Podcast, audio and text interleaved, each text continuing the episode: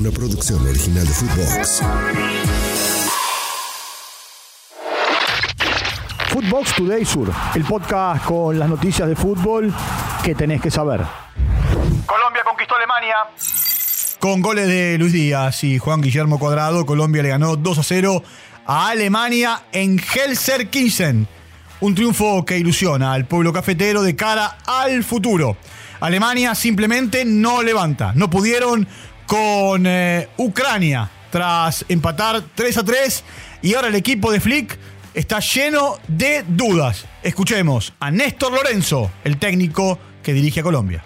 Los jugadores hicieron un gran esfuerzo, les agradezco todo lo que entregaron por la camiseta. Lo primero que, dijimos es que no íbamos a, jugar el partido para ver qué pasaba, sino que íbamos a tratar de provocar situaciones que, nos pusieran en ventaja, pero sabemos que enfrentamos a un grande, a un tetracampeón y que puede pasar cualquier cosa. Senegal remontó y derrotó a Brasil en Lisboa. Otra noche de Marquinhos dando un gol a favor y un gol en contra. Sadio Mané aseguró el triunfo con un doblete. Es la segunda vez en la historia que se cruzan estos seleccionados. La anterior fue en 2019 y habían empatado 1 a 1. El elenco sudamericano lleva dos derrotas en los últimos tres partidos. 2 de 2 para el loco. Uruguay venció a Cuba 2 a 0 en un amistoso internacional. Los goles fueron marcados por Facundo Torres de penal y Maximiliano Araujo. Marcelo Bielsa cierra su arranque como DT del seleccionado Charrúa con dos victorias en esta ventana de fecha FIFA. Escuchemos al técnico Rosarino post partido en el partido de hoy o en el anterior comparable ni parecido de lo que es un partido de eliminatoria, pero a pesar de esa diferencia, a mí en lo particular me permitió imaginar que un porcentaje importante de estos jugadores pueden ser opciones necesarias y probablemente satisfactorias. Sin emociones, en Santa Cruz de la Sierra. En un partido de entrenadores argentinos, todo terminó en empate. La Bolivia de Gustavo Costas y Chile, equipo dirigido por Eduardo Berizzo, igualaron 0 a 0 en un amistoso internacional. Perdió Perú, goleó Ecuador.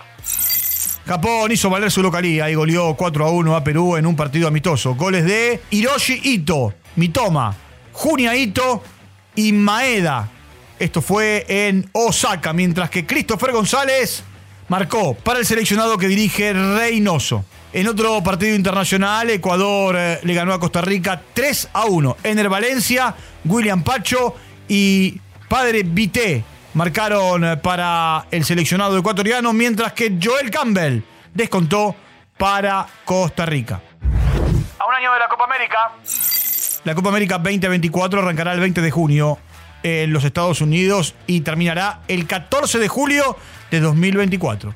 Así lo anunció la Conmebol, que selló un acuerdo en colaboración con la CONCACAF, que permitirá que 10 equipos de Sudamérica y 6 selecciones invitadas de Norte, Centroamérica y Caribe participen. Leyenda mundial. Cristiano Ronaldo es el primer jugador en la historia en jugar 200 partidos con un seleccionado y fue certificado con el récord Guinness.